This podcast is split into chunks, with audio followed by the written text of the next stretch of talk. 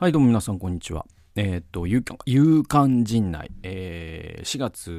28日号ですね。えー毎週金曜夕方にお送りしております、時事ネタを取り上げるコーナーということで、えーまずですね、あの今週の、えー有料プレミアム放送ですね。一人ビブリオバトルプレミアムなんですけれども、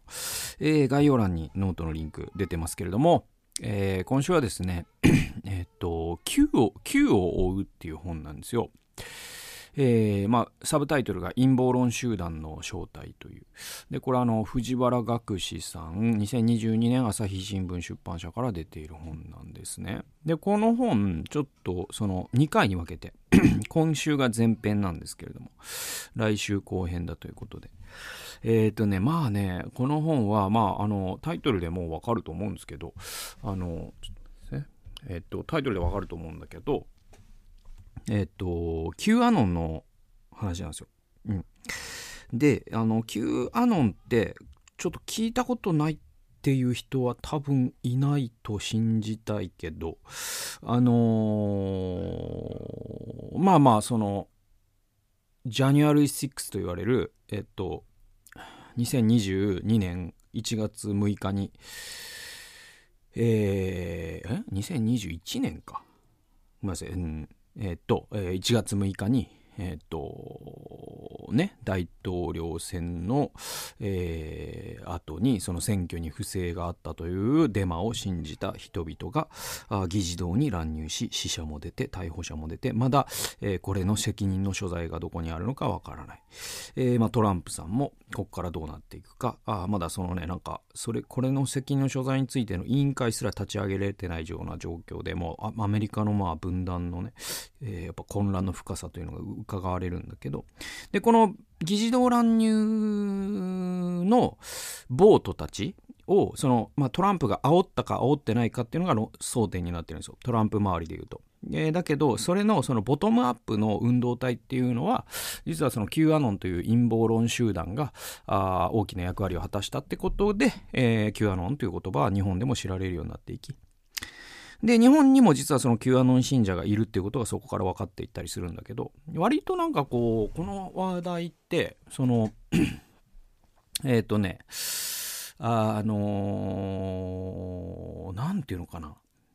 体系的にこういうことですよっていうのを、えっと、言うのが難しいというか、僕はあんまり聞いたことなくて、あのネット記事とかで Q アノンみたいなのは出てくるしね。ね、Q アノンについて話してる多分 YouTube とかも多分あると思うし、えっ、と、メディアでも Q アノン取り上げられることもあるんだけど、なんか全部断片的で、Q アノンについてしっかり調査して、あのーまとまったその情報を、えっと提供してくれるそういう情報源を僕はずっと求めていてで去年出たこの本がまさにまあ僕が求めていたようなものだったので、えっと書籍を電子書籍で購入して、えーそしてえーとあれですねあのよ読んでで、まあ面白かったんで、ちょっとプレミアム放送の方で、えっ、と、しっかり、え解説させていただこうと思っています。はい。で、えっ、と、まあだから、その、この本を読むことで Q アノンっていうのはこういうことなんだなっていうのが割とまあ全体像っていうのかなそのどどういうきっかけでこういうものが出てきたかっていうそしてまあ Q アノンのそのえっとね Q っていう人があのいいるんですよ。うん、でだけど誰一人自分が Q だということを認めない状況なんだけど多分ほぼほぼこの人だなっていうところまで分かってるんですね実はね。なんかそういう話とかでやっぱそのえっと実は西村博之さんねうんまあ博之ですよ。あの人も2チャンネルの創業者のね。で、あの人も実は、その、なんていうのかな、ちょっと自分は関係ないですよとは言えない立場にあるであったりとか、まあまあなんか、割と僕は知らないことがたくさん出てきて。で、まあその、そうでね、あの Q アノンについて一応その知識として知っておきたいという人にとっては、この2回の放送で、えっ、と、150円 ×2 で、え、知れるというのは、あまんざら悪い話でもないと思うので、えー、興味ある方は、え、聞いてみていただけたら。まあ今のね、アメリカの政治の分断の深さみたいなことも結構わかるんで、え、面白いかなとは思います。え、では、今日紹介するニュースに行きたいんですけれども、えっ、とね、今日ね、そうね、あれ、4月27日、今日のニュースかな？昨日のニュースかな？共同通信。まあ、この話も聞きたくねえよという人もいるかもしれないけど、えー、これですね、森元首相、えー、元理事は便利と供述、えー、五輪汚職、電通出身を効力、考慮して、えー、選定と、えー、東京五輪パラリンピックをめぐる汚職事件で、えー、大会組織委員会の会長を務めた森喜朗元首相85歳が昨年参考人として東京地検特捜部の事情聴取を受けた際広告大手電通元専務の高橋えー、っとこれは春行被告79歳、えーえーと、これこの人は、えーと、受託収受罪、まあ、つまり賄賂を受けたってことかな、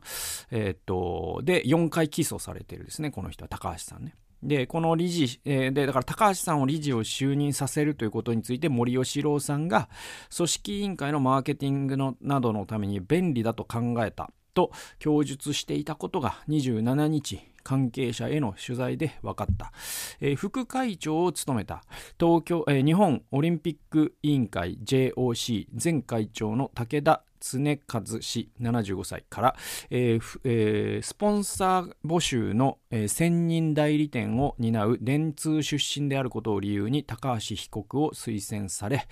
えー、森氏も同社出身の理事がいた方がいいと考えたと特捜部に説明したことも判明した。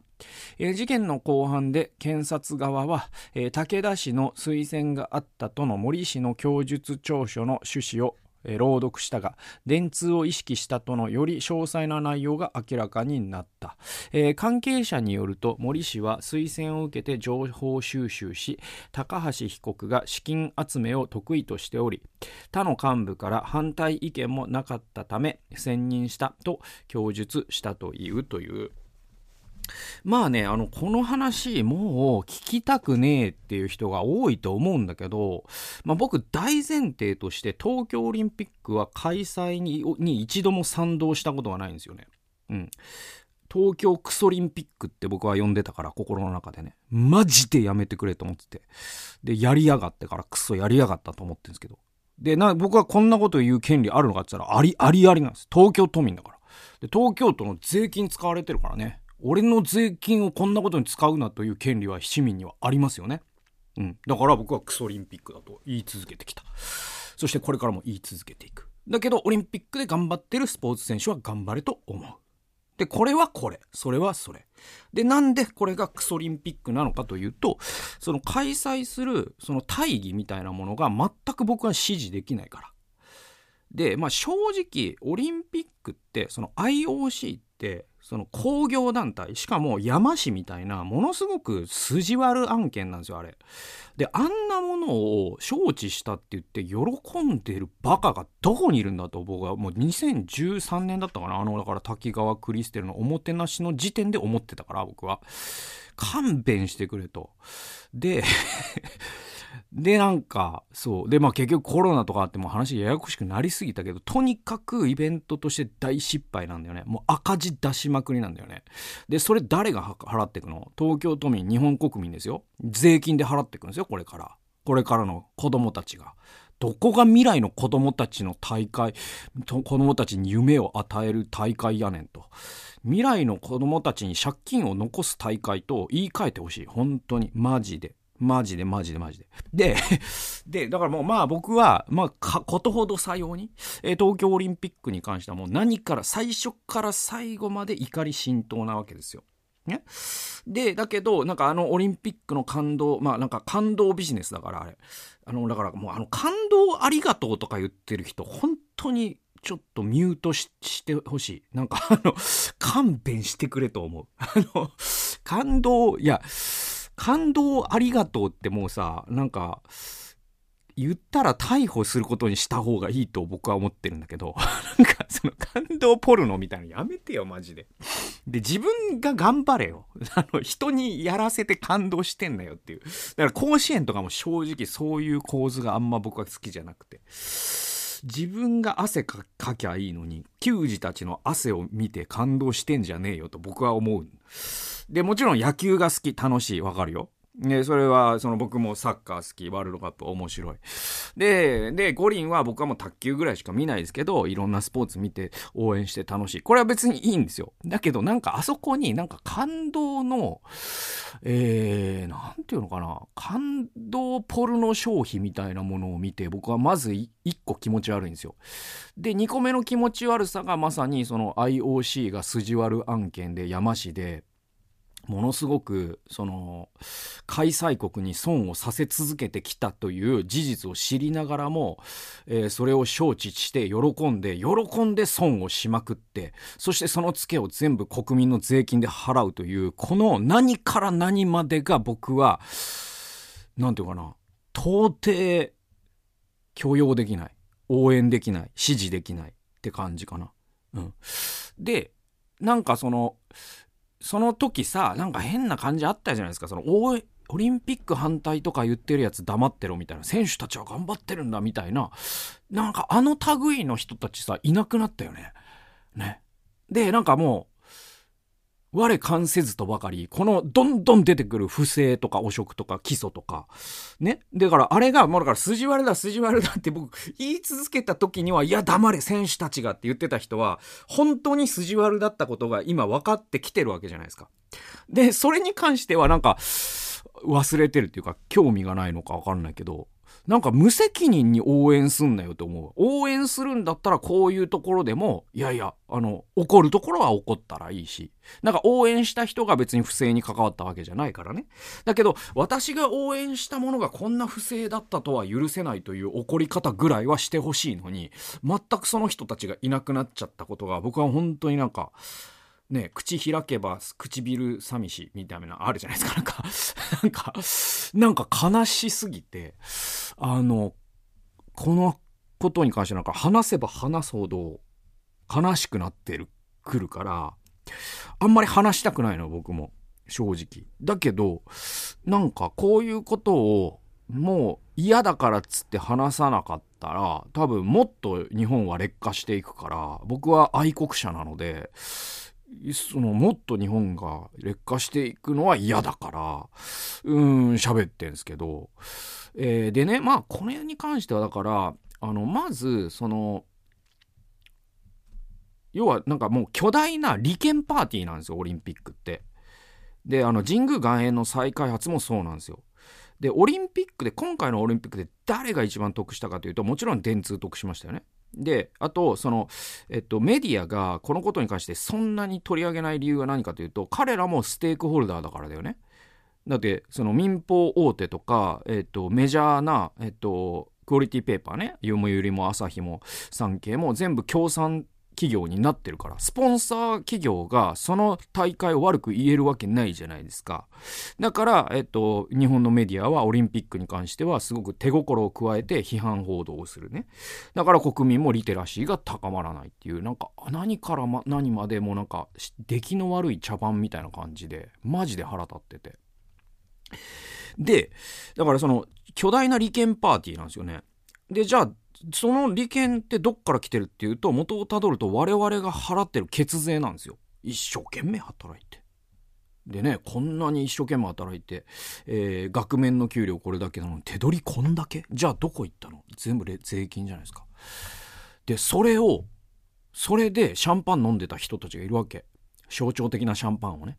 じゃあ、それの利権で一番、うわ、もう笑いが止まらなかった人たちが2人いて、だから電通絡みね。つまりそのメディア含む、いわゆるその、そういうイベントを通して儲ける企業群と、そしてそれを差配する電通と、そしてまたその電通を任命することで任命権という権力をお金に変えていく森喜朗のような人たち。この人たちにとっては笑いが止まらなかった。2番目に笑いが止まらなかった人たちが、あの神宮周りに土地を持ってた地主なんですよ。で、この人たちにとってはもう最高のイベントだったんです。なぜなら法律を変えることができたから。えー、で、あの、原宿とか、ものすごく綺麗、景観が綺麗だったところが、これからどんどん汚くなっていくでしょう。高層ビルが建つでしょう。なぜなら、えー、あそこってなんか高さ規制があったんだけど、今回のオリンピックを機に高さ草規制が、えー、撤廃され、えー、土地を金に変えていくということが合法化されたから。彼らにとっても最高。で、彼らは別に、彼らってね、確かね、そのオリンピックが開催される必要すらなかったんですよ。オリンピックという理由で法律さえ改正してくれればよかったんです。で、彼らの利権と、電通の利権と、スポンサー企業の利権と、えー、そしてまたその森喜朗絡みの政治家の利権と、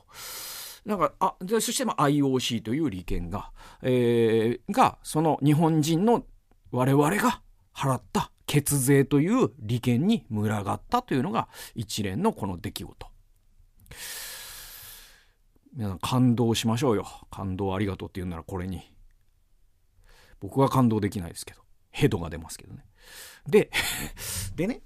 ちょっと僕なんかまあこんなことはみんな言ってることじゃないですか。ね。で、こんなことはみんな起こってることで。だけど、なんかね、僕もうちょっと大きなフレーミングで考え、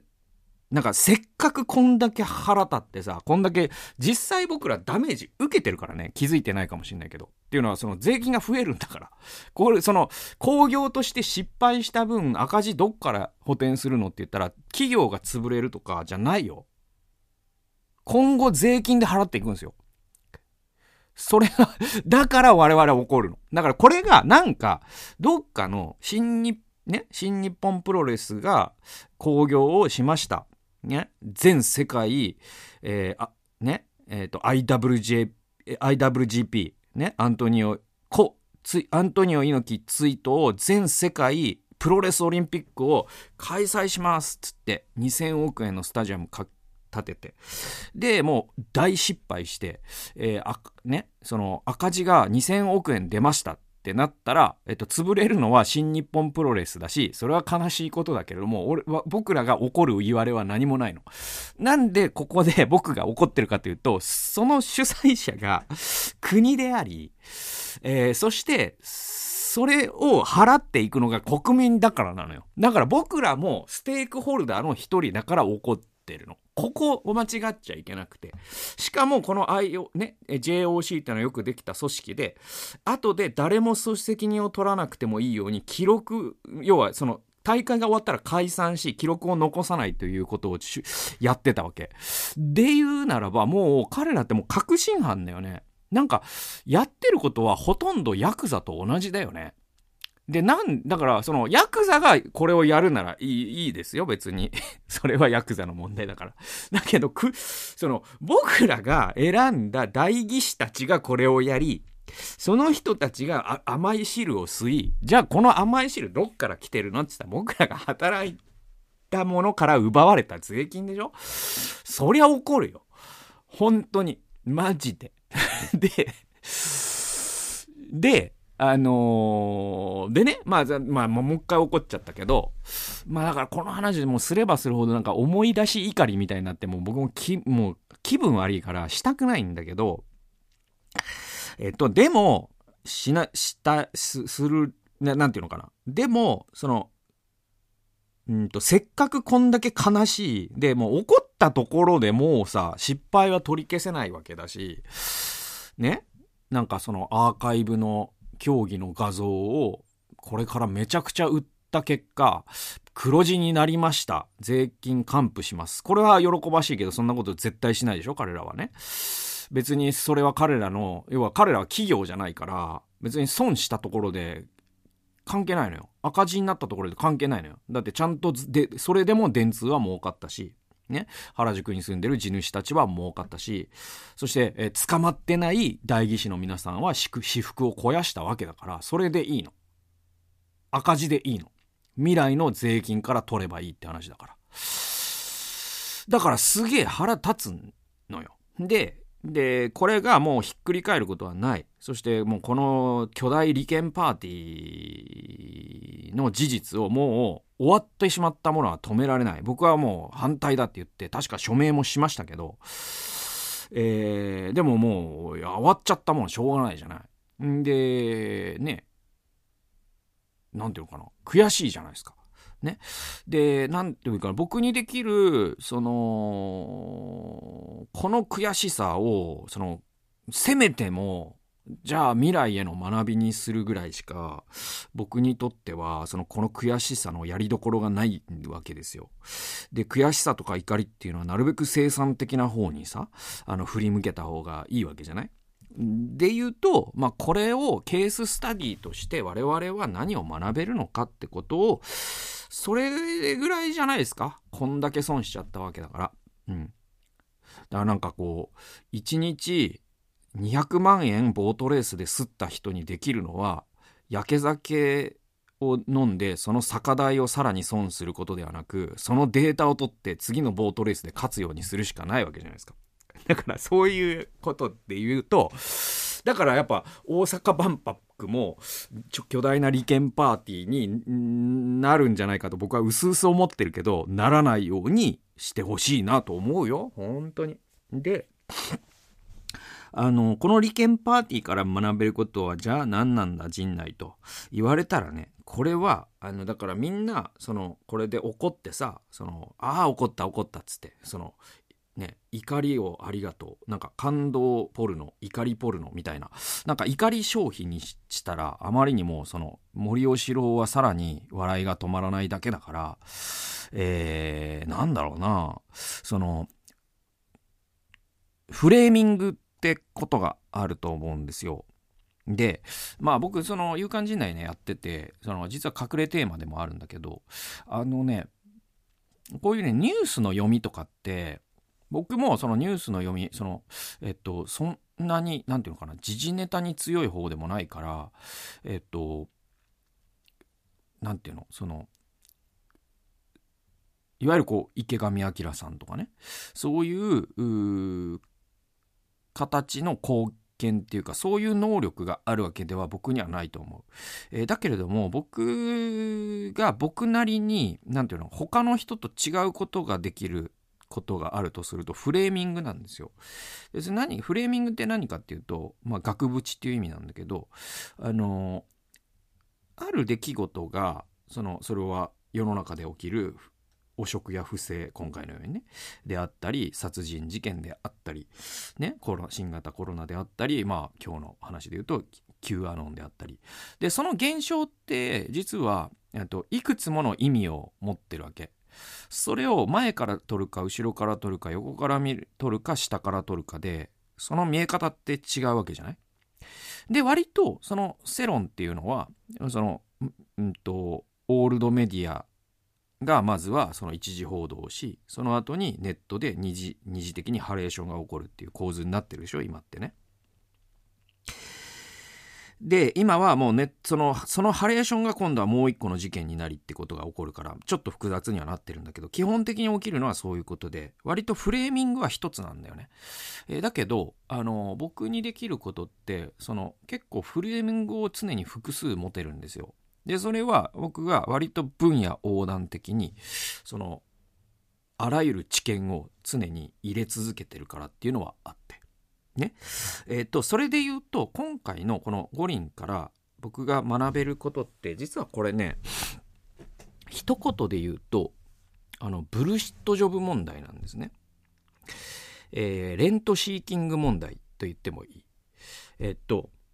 僕以前ブルシット・ジョブというデイビッド・グレーバーという人が書いた、まあ、名著中の名著ですけどもあれ紹介したことがあるんですよ一人ビデオバトルで。であのあそこでグレーバーが言ってた一番重要なワードの一つがレントシーキングって言葉なんですよ。ね、えー、レントシーキングって何かっていうとそのこの世の中に価値を加えることに本来お金って払われるじゃないですか。それが本来の資本主義だよね。だけど、レントシーキングって何かっていうと、その超過利益っていうのがあるんですよ。つまり、まあ、上がりですよね。ヤクザの言葉とかでいう。いわゆるその利益っていうものは、その、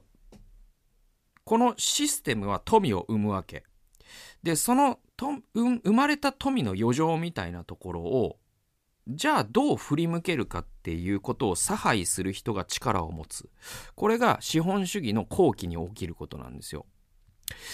で、このレントシーキング、まああの、えっ、とね、翻訳すると、なんていうのかな、えっと、利権、利権の奪い合いぐらいになるかな。僕なりの翻訳だと。利権の奪い合いのことなんですよ。レントシーキングってね。で、えっと、僕ちょっと2つの本からちょっと紹介したいんだけど、1個が、えっとね、グレン・ハバード、ティム・ケインという人の強調で、えー、日経新聞社から出ている2019年の本、大国はなぜ衰退するのかっていう本があるんですよ。で、これちょっとまあいつかビブリオバトルやるかもしれない、やらやらないかもしれない。えー、なんだけど、まあこの本ってね、あのー、今までのその歴史上の大国をいくつも実例として出しながら、それがどういうふうに滅びたかっていう滅びのパターンを分析した本で非常に面白いんですね。で、古くはローマ帝国とか、で、ペルシャとか、オスマントルコとか、で、あるいはその、えー、オランダとかね、えー、あと大英帝国、えー、そして80年代の日本、えー、あと明とかも出てきたんじゃなかったかな。えっ、と、そういうふうにその世界史の中の大国っていうのがあるわけなんだけど、それはいつか滅びてきたわけ。で、今はパクサ・アメリカーナって言ってアメリカという大国が今ね、世界のヘゲモニーを握っているわけだが、このアメリカが滅びないためには歴史から何を学ぶべきかっていうのが、この本の問題設定なんですよ。ね。で、えっと、この本の結論一言で言っちゃうと、大国、帝国が衰退するときは、経済がレントシーキングになった時だっていうんですよ。149から150ページ、ちょっと読みますね。ローマ帝国の軍隊の性質は数百年のえー、年月の中で変化した。その様相は1982年に著書国家水防論を刊行した経済学者のマルサー・オルソンが唱える公共選択モデルに合致している。オルソンの主要な思想は集合集合行為の問題に関する彼の研究の延長線上にある。集合行為とは特定利益団えー、特定利益集団が状況の改善を犠牲にして自らの立場を守るために社会の中で必然性に必然的に取る行為のことである。ね、特定利益団体、特定営利団体か、特定営利集団が状況の改善を犠牲にして自らの立場を守るために社会の中で必然的に取る行動。つまり、問題を改善したりとか、社会を良くしたりすること以上に、自らの集団を守るために組織が行動し始めること。これを集合行為と、えー、オールソンは名付けたんですよ。ね。つまりまあ、なんていうのかな。組織の自己保存本能っていうのかな。そういうもの。で、それが、そのプリンシプルになっちゃうと、その組織が本来何のために存在するのかっていうのは二の次になっちゃうわけね。自分が、自分たちの利益集団が守られることが第一になっちゃうってこと。えー、続き、労働組合や独占的法人は、レント、まあ、レントっていう言葉は超過利益と、えー、ここでは訳されてます。で、レントを、えー、過去多くは競争を制限することによって確保閉じる。確保する政策を訴え、ロビー活動を行う。これまさに電通が今回オリンピックでやったことですよね。で、それで逮捕者が出てるんだから。つまり、えっと、自由競争を阻害するような形で自らがステークホルダーでありながら、それを差配する人物と距離を近く、近づけることによって、えー、独占的にその利益をもらうってことだよね。で、えー、オルソンはそうした傾向は民主制において自然に生じる問題であることを認めた。ごく一部の、ごく一部の利害関係者に高い利益をもたらす政策は、そのコストが薄く広く負担される場合に支持を得やすくなる。民主的な制度は年月が経つにつれてレントシーキングの温床になりやすい。そして政府がレントシーキングを促進するという得意な形態が生じたのがローマ帝国なのである。ローマの軍隊が権力を独占したことで文官と武官のだからその文民と軍人ってことですねの権威の分離がなくなりついには軍隊が皇帝位の継承を完全にコントロールするようになったという点で歴史家の意見は一致している。軍隊はレントシーキングの戦略を取り、他の全て、すなわち安定、経済的繁栄、市民の自由、さらには国家の安全まで犠牲にして自らの収入と権力を最大化した。この軍隊の欲望によって税はますます重くなり、最終的には税基盤、通貨、そして貨幣経済までもが崩壊した。国家の仕組みの中で小さな強みを確保した軍隊、特に、えー、近衛隊はえー、それを手放さないために激しく戦った。損失回避が起きると、レントシーキング的な制度の根絶は困難になると。だからローマ帝国が滅びた理由は、えー、軍隊が本来、そのうまくいってた時のローマ帝国っていうのは軍隊がその治安を守り、その非常に多文化共存だったこのローマ帝国において、えー、市民の自由をその軍隊によって守っていたという意味において軍隊は存在意義があった。これが巨大な利権集団になっちゃったんですよ、ある時から。で、それによって、えー、市民は重税に苦しみ、しかも利権を守ることにしか興味がないから、治安も悪くなるんですね。で、そういったことが実はローマというローマ帝国の終わりの始まりだったっていうのがこの、えー、本の分析。で、この本には実はね、日本の事例も載ってるんですね。241ページ日本のジレンマは経済不均衡は、え、政治的停滞に原因があるという著者らの説を裏付けているだから日本の水防って何かというと80年代に、えー、ジャパンアズナンバーワンと言われたのに、まあ、今はね2020年の日本ってさ、ねえー、昔はジャパンバッシングですよアメリカではね。えー、日本にもうこのこのままではアメリカを日本に買いたたかれてしまうではないかって言ってた時期が本当にあるんです。これファンタジーじゃないですよ。本当にあったんですよ。で、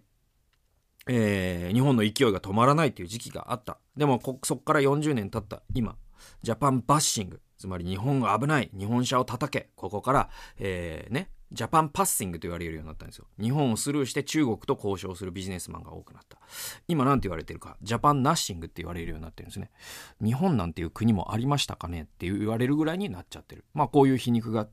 えー、通じるぐらい日本って、まあ、国際社会におけるプレゼンスが弱まったわけです。で、まあこれはもちろん日本ってまだまだ大国ですよ。1億人いますからね。うん。で、軍事費だってね、世界第3位でしたか、4位でしたか、えー、ですよ。えー、なんだけど、えー、それでもやっぱ経済的プレゼンスとか、ね、あと政治における発言権とか国際社会におけるね、やっぱ弱まる一方なんですよ。で、じゃあなんでこんな衰退が起きたの？っていう分析ですよ。で、えー、続き読みましょう。日本の有権者は何年も前から諦めの心境だ。ニューヨークタイムズ紙の、えー、マーティン・ファックラー記者はこう説明する、えー、日本国民の現実離れした野心は棚上げされ、えー、疲労感や将来への不安息苦しいほどの諦めの念がそれにとって変わった日本は殻の中に引きこもり世界の舞台からゆっくりと消えていくのを甘んじて受け入れて受け入れようとしているようだ。で、大企業、大銀行、巨大な官僚組織の3社のレントシーキングによって、政治制度の構造的改革が妨げられている。要するに日本は150年前に直面したのと同じジレンマに今もとらわれているようなのだ。既存の政治構造が危機によって刷新されるまで経済の改革も実現しない。日本は21世紀版の明治維新を必要としているのだ。という文章があるんですよね。だから、その、要は、まあ、巨大企業、まあ、電通まあ、今回象徴だったけど、あと、あの、クオリティペーパーとかね、えっ、ー、と、民放5社とか、民放各社とか NHK もそうでしょう。で、巨大銀行でしょう。ね。で、また、あと、財閥系ね、旧財閥系ね。うんとか、まあ、えっ、ー、と、なんだろう、その重工業系もそうだし、いわゆるその、まあ、トヨタとかもそういう意味ではそうかもしれない。で、そういった、いわゆる、で、それがまあ大企業ね。で、大銀行ね。で、巨大な官僚組織。で、この3社が、あ、俺たちで話し合えば結構旨味を吸えるぞということに気づいてしまい、彼らが日本を良くしていくことよりも、自分たちの権益を失わないということの方が重要になってしまった。これが日本の衰退の正体なんだ。っていうことですよ。で言うと、今回のその森さんとか JOC とか、えー、そしてえー、電通とか、えー、まあ要は五輪の受益者たち、えー、彼らっていうのはまさに国を滅ぼす人たちだっていうのが明らかになるわけね。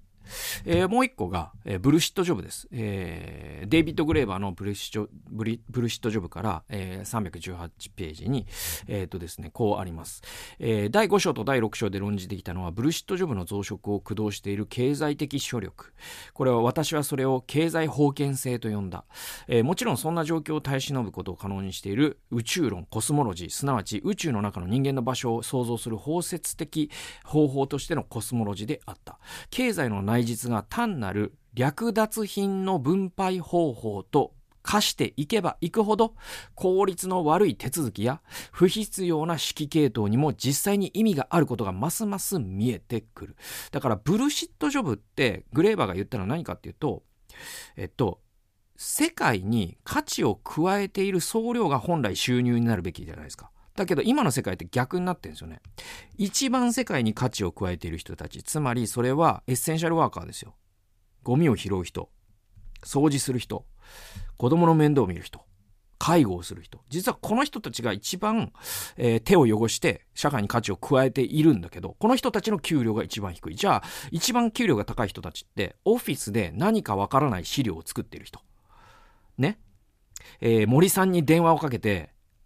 覚えをめでたくしてもらうために森さんに接待をする人。こういった人たちが一番給料が高い。でもこの人たちって世界に価値を加えてないよね。でも彼らの給料の源泉どっから来てるかというと、レントシーキングなんです。だからレントシーキングがブルシットジョブを生むんです。で、なぜなら、それが略奪品を可能な限り大量に吸い上げるに最も適した組織形態だからである。この官僚性がね。で、えー、労働の価値は生産するものにあるとか、他者に供給する便益にあるとは見なされなくなるのに伴い、労働の主要な価値は、ますます自己犠牲にあると見なされるようになる。ということは、つまり、労働の中にあって、苦行である度合いを低くしたり、むしろ楽しいものにしたり、他者のためになっていることへの満足を覚えさせたりする、そのような要素は全てその労働の価値を下げるものとみなされるということである。そしてその結果、報酬の水準を低くすることが正当化される。こうした事態は全てとことん盗作している。デイビッド・グレーバーはここで怒ってる。それは何かというと、その、要は官僚封建制っていう、あ、ごめんなさい、えっと、えっと、なんだっけ、経営封建制と彼が名付けた、いわゆるそのレントシーキングをうまく活かせるための大量なホワイトカラーって、この人たちって世界に価値を生み出してないんですよ。すでにある税金みたいな価値を吸い上げるということを効率にするというシステムの中で働く人たち。で、この人たちにとっては、自分が働いた証っていうのは、いかに理不尽な命令にも耐え、そしていかに、えー、不毛に思える、えー、資料を一生懸命作り、そしてそれを上司に、えー、机に叩きつけられ、で、その理不尽な思いをすればするほど自分は働いてるなって思うんです。でもこの世の中には実際には価値を生み出してない。だけど、その保育士とか介護をしてる人とか、そういう人たちって自分が本当に価値を生み出したってことが見えるわけじゃないですか。お客さんに感謝されるわけじゃないですか。そんないい思いをしてまでお前たちの給料が高いなんて許せないっていうのがこのホワイトカラーたちの本音だと。でもこれ、クレーバーが言うように本当に盗作してるよね。本末転倒だよね。お金って生み出した価値に対して払われる。これが資本主義でしょ。だとすると、経営封建制って資本主義じゃないんですよ。グレーバーは実際、今の世界って資本主義とは呼べないって言ってます。で、僕もそう思います。で、まあそういったことの、そのギュッとしたのが今回のオリンピック問題なんですよね。まあそういうフレーミングで僕は捉えている。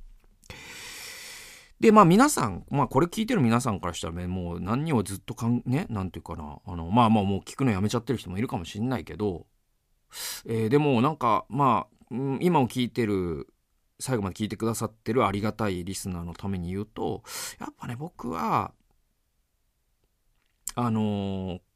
やっぱりこの経営封建制に付き合うのはやっぱほどほどにした方がいいかなと思います。あの人生というか心が壊れるから。うん。で、まあ難しいのよ。今のやっぱ労働市場ってだからブルシットジョブが給料が高く、本当に価値を生み出すエッセンシャルワーカーが給料が低いじゃないですか。だからなんかうんこ味のカレーとカレー味のうんこじゃないけど、本当になんかこう、クソみたいな資料を作るだけの仕事をする代わりに給料が高い。やりがいないじゃないですか、当然。で、上司の理不尽な命令にも従わないといけないし、えー、時には森喜朗さんのような人の不正に手を貸さないといけないかもしれない。その代わり給料高いよ。これうんこ味のカレーね。で、やりがいあるよ。ね、利用者から感謝されるよ。社会に価値もたらしてるよだけど不当に給料が低い